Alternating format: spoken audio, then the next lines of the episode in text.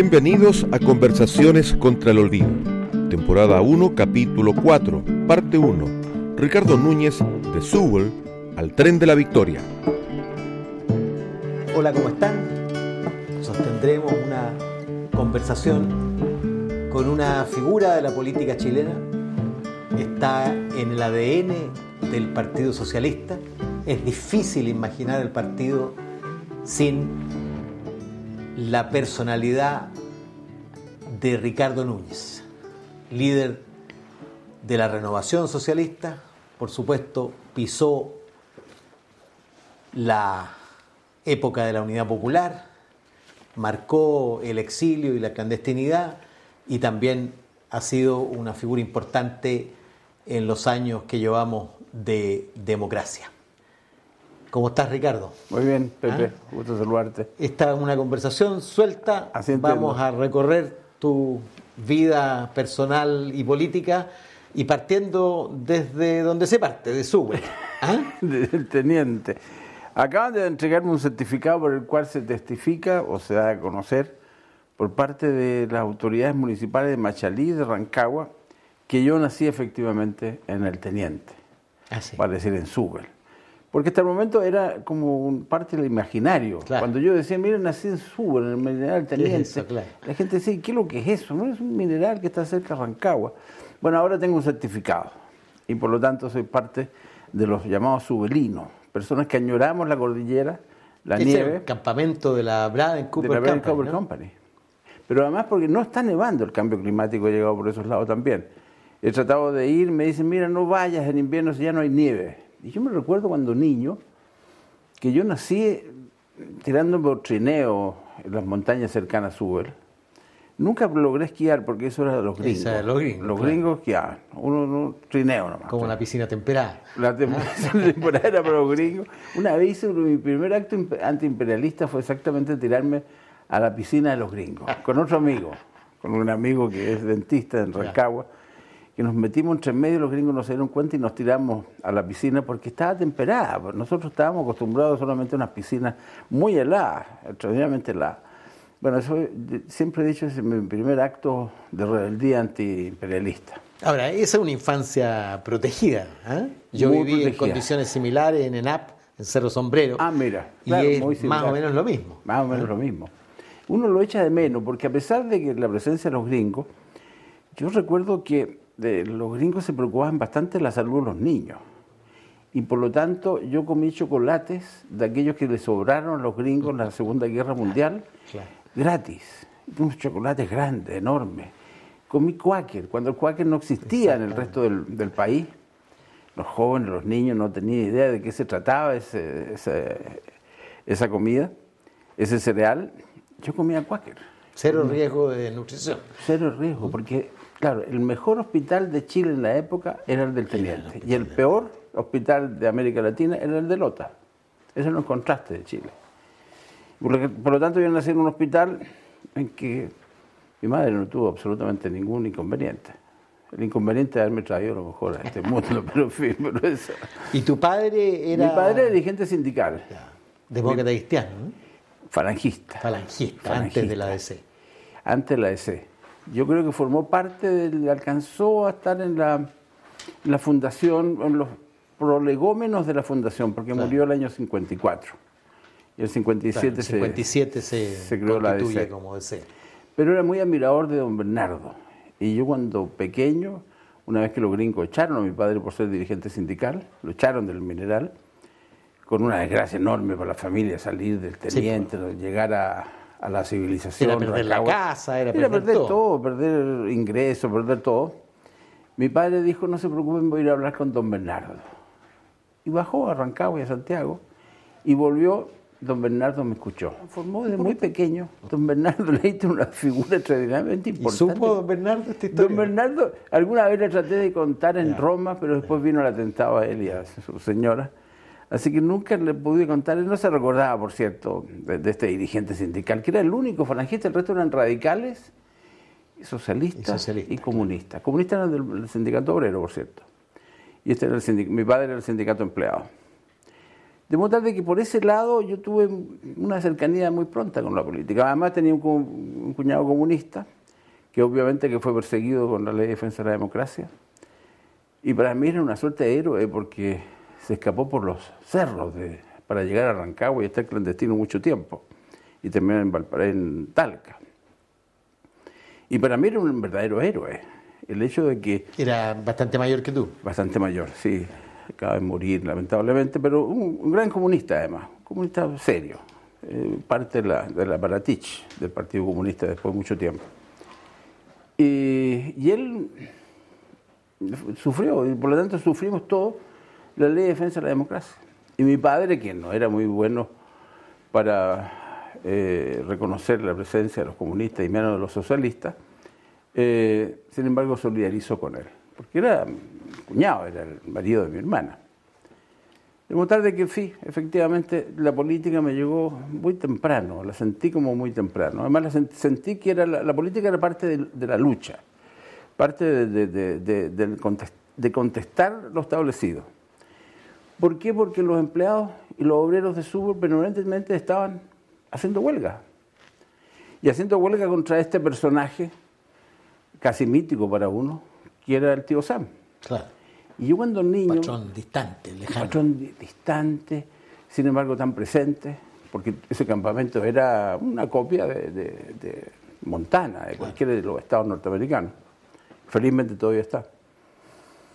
Y mi cuñado comunista me mandaba a tirarle guatapique al, al, tío Sam, que se paseaba por las escaleras de Subel diciendo improperios contra el imperialismo, por cierto, contra los gringos.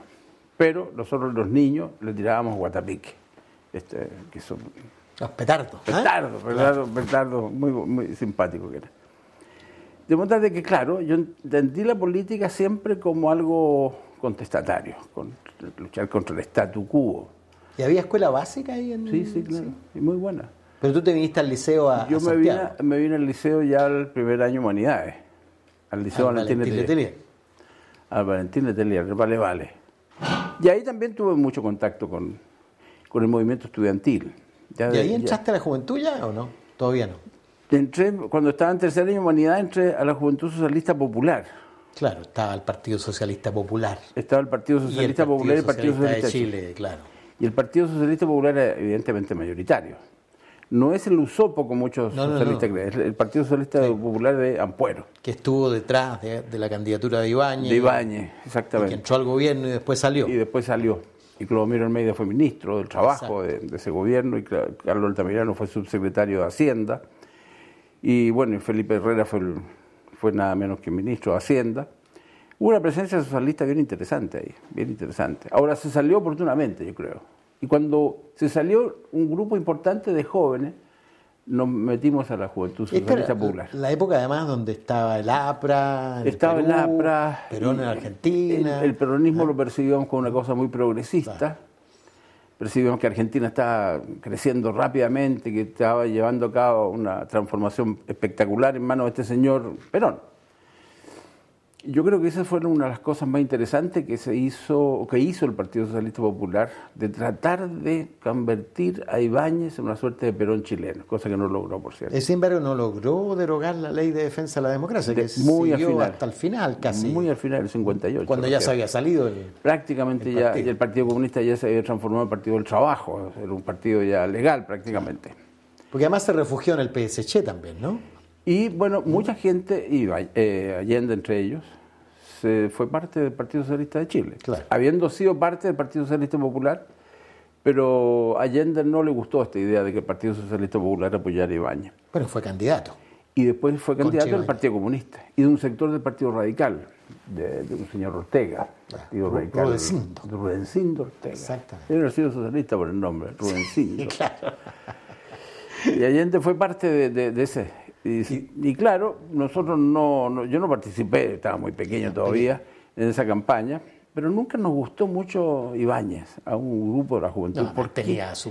Los estudiantes lo habían votado, además. Porque además, exactamente, porque además al poco tiempo sucedió que Ibáñez ejerció un acto represivo contra unos estudiantes peruanos que escapando de la dictadura de Udría en, en Perú, fueron devueltos desde Arica. Y uno de ellos asesinado brutalmente por parte de los, los, peruanos. los, peruanos. la policía peruana. Y eso es una cosa internacionalista interesante que alguna vez hicimos, que yo creo que se ha perdido un poco, la solidaridad latinoamericana. Yo ahí me acuerdo que salimos todos los liceos de Santiago, los más emblemáticos, Nacional, Las Tarrias, la Munate, el, el, Barros, Arana. Y por cierto, nuestro Valentín Letelier salimos a las calles por estos jóvenes peruanos. Y los universitarios, por cierto, también, la fecha. Y eso también fue una cosa interesante porque eso significó pelear contra un señor de apellido Ferrer, que todavía me acuerdo, un señor que era subsecretario, que fue el que había dado la orden de que estos jóvenes universitarios peruanos no podían ingresar a, territorio nacional. Bueno, por lo tanto yo diría que es años de lucha, además de lucha y de, movimientos, de, tomar partido en la vida, de, leer también. ¿El ingreso a la juventud fue una cuestión vinculada a la lucha o también tenía una dimensión intelectual de, lecturas? ¿Qué se leía, por ejemplo, en esa época? El manifiesto comunista. ¿Ah, sí? ¿eh? Sí, el manifiesto comunista. Yo creo que fue el primer libro que yo, no es un libro, un buen folleto, que yo leí de carácter político. Fue el creo que no entendí mucho. Pero había un alguien que nunca falta, que sabe más que uno, un joven universitario que está, es un gran tipo, que yo lo quiero mucho, Carlos Fortín. Fortín, sí. Carlos Fortín es ya estudiante de Derecho y era más leído que uno. Y Carlos Fortín nos daba eh, charlas a los pocos jóvenes del Valentín Letelier que optamos por el Partido Socialista Popular. Y charlas sobre el marxismo y sobre el manifiesto comunista. ¿Y por qué el manifiesto te lleva al PS y no al PC? Porque ya habían razones casi familiares. Un primo hermano, Alfredo Yubañán, era, eh, ya era socialista. Mi cuñado era comunista, pero no me gustaban los comunistas. Mi padre me decía cosas terribles contra los comunistas y yo creo que nunca me gustó Stalin. Porque Stalin ya estaba en mi subconsciente como un dictador. Eh, ¿Se sabía de los crímenes de Stalin? Sí, sí, ya se sabía. El Partido Socialista en ese tiempo era muy claro sobre esa materia.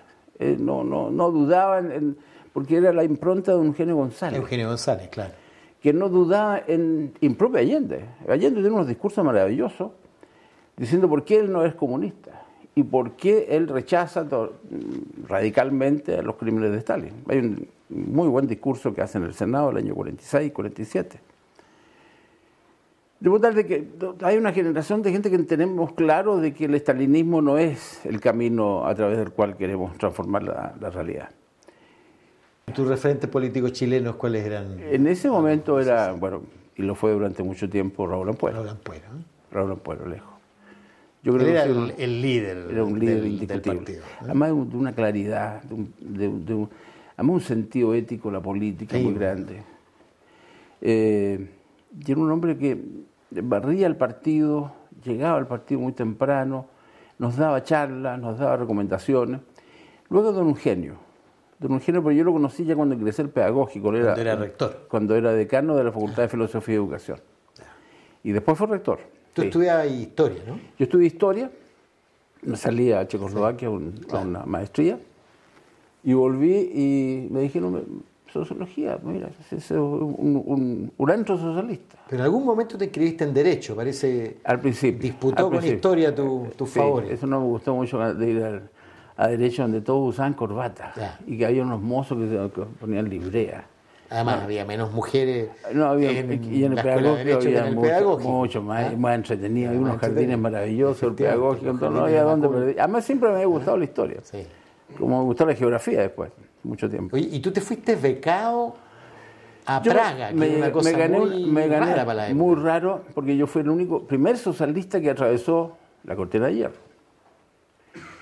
Y me pareció porque siempre los checos fueron famosos por tener muy buenos geógrafos. Y yo estaba interesado en la geografía económica. En la geografía. Estaba dentro del debate de los términos del desarrollo en aquella época. Mire cómo desarrollamos la minería, cómo desarrollamos la industria del hierro, cómo se desarrolla el salitre, en fin, y la, pesca. Yo creo que era una disciplina, y esto había una disciplina extraordinariamente interesante para los efectos de uno tener un enfoque bien claro de cómo se puede desarrollar un país. Y los checos habían empezado una cosa que era muy poco entendible en los países de, Europa del Este, que era un enfoque moderno de la geografía económica. Y dime, esos dos años en Praga, al parecer más bien confirmaron tu vocación socialista en lugar de cuestionarla. Sí sí, sí sí, absolutamente. Pero había signos de, falta de libertad, de represión, de... En la universidad. Y no me gustaba el señor Novotny, porque el Novotny es una suerte de Stalin reivindificado en la, realidad checa. No nos gustaba el hecho de que no podíamos escuchar radio de Occidente. Y resulta que en Occidente estaba apareciendo uno de los fenómenos más espectaculares que yo viví como joven, y tú también alcanzaste a vivirlo también, que fueron los Beatles. Entonces, para escuchar los Beatles, teníamos que tener una radio pequeña, que tenían, por cierto, los árabes, que tenían mucha plata y podían comprarse unas radios a pila. Nosotros no podíamos porque no teníamos un, receptor nada más, que solamente transmitía las radios checas. Pero nos poníamos a, escuchar a los Beatles porque había uno que sintonizaba radios de, Londres y discos. Y empezaron a llegar los discos, de, pero solamente los que tenían dólares. Entonces, ese tipo de cosas, que posteriormente la viví también en la realidad cuando estuve exiliado allá, son las cosas que siempre me han chocado. Y no me han chocado ahora que soy un socialista renovado, como le llaman, no, me chocaron siempre. ¿Y ese vínculo te hizo celebrar el, el 68? Ah, por cierto. La declaración del Partido Socialista del 68, la primavera de Praga, ¿quién la, la, hizo Clomiro Almeida y yo. Porque Cloro, yo era ayudante de, de Clomiro en la universidad, me dijo usted, por pues, Ricardo, usted que sabe de Checoslovaquia, ¿por qué no pone unas líneas? Ya, pues don Cloro, le dije yo, yo escribí algunas cosas que me parecen fundamentales, rechazando la invasión soviética a Checoslovaquia. Todos los jóvenes comunistas que vivían en ese momento, en el 68, en Praga, dejaron la Juventud Comunista y el Partido Comunista por la invasión. Por la invasión. Tú volviste y te volcaste de lleno a la actividad política. Yo ya estaba, antes de ir a, Praga, ya estaba metido en la, actividad política. Eh, lo que pasa es que se reafirmó el momento, porque era el momento de la Revolución Cubana, además. El 65 soy candidato a la fecha, de presidencia de la fecha, y saqué hartos votos. Por la brigada universitaria. Por la brigada universitaria. ¿Quién ganó? La democracia cristiana, por cierto. Que venían ganando, ganaron muchos años seguidos, tuvieron como 10 años dirigiendo la fecha. Y Cloro era nuestro, nuestro eh, líder máximo para todos los que éramos universitarios. Porque él era universitario, porque el Cloro era nuestro profesor porque con él podíamos discutir el cloro, además de una imaginación ideológica y política espectacular. Eh, con él me peleé después, ya el RA, pero nunca dejé de reconocer que es uno de los tipos más preclaros que yo conocí en mi vida como, como dirigente político. Ya como veníamos desilusionados de Empuero, pero nunca éramos tan allendistas como para seguir las aguas de este señor reformista, como decíamos que era Allende. Y por cierto, la historia demostró de que él tenía más razón que tenía yo. más razón que usted, sí. ¿Tú participaste en esa marcha por Vietnam? Sí, claro, claro, a pie pelado. ¿A pie pelado fue? A, pie pelado porque se lo echaron, los, los zapatos no resistieron. Ah. ¿Eso fue desde Valparaíso a Santiago? Valparaíso a Santiago. Valparaíso a Santiago. Miles parece. miles, con la Gladys Marina en la cabeza, bueno, otros también yo a la cabeza, también Carlos Lorca, en fin, otros más que venían de la universidad también. Participamos algunos nos hacíamos los lesos y nos quedamos en Quillota eh, en un restaurante que nos ofreció gratuitamente unos botellones. Y por lo tanto nos quedamos ahí comiendo unos sanguchitos, qué sé yo, mientras otros caminaban con un gran entusiasmo. Eso lo, obviamente que eran socialistas los que quedamos ahí. los comunistas siguieron caminando como corresponde, dirigido por doña Gladys y otros personajes importantes de la Juventud Comunista en la época. Oye, y desde ese amor a la revolución ¿Cómo encajaron en la campaña electoral de Allende? Yo creo que una parte del triunfo se dio a la sabiduría del Partido Socialista, que no siempre la hemos tenido, pero yo creo que lo, más sabio del mundo fue exactamente el entender de que Allende era una esperanza cierta, de que lo que estaba significando Allende con la unidad popular era una alternativa única en el mundo, de construir una sociedad mejor con, a través del voto. Y yo diría que nos volcamos todos a, obtener los votos como fueran, recorrer el país, subirnos al tren de la Victoria, que, que era el tren que, que hizo recorrer Allende desde La Serena hasta Puerto Montt, donde nos quedábamos en los lugares más increíbles, parábamos el tren, los maquinistas eran todos socialistas, eran de, la Santiago Watt, se llamaba el sindicato, y eran todos socialistas, y por lo tanto paraban donde Allende les dijera. Yo no sé qué pasaba con otros trenes, no había unas dos días como existen ahora en algunas partes. Entonces parábamos en, en Muchen, parábamos en cualquier y nos bajábamos, repartíamos volantes, hacíamos sí, eh, discurso Allende. Discurso, Allende se paraba en, el, en, la, escalerilla del, avión, otros salíamos con un alto parlante a invitar a la gente. La gente se juntaba, se juntaban, miles, miles. Yo me acuerdo que empezamos en San Bernardo y terminamos en Puerto Montt. Y, yo no sé en cuántas partes del Pará, pero muchas partes, a veces andábamos un ratito y estábamos ya en nuestro pueblo. El tren de la victoria que se fue ornamentando cada vez con más banderas, con más globos. iban artistas también. Iban artistas que bajaban, guitarreaban.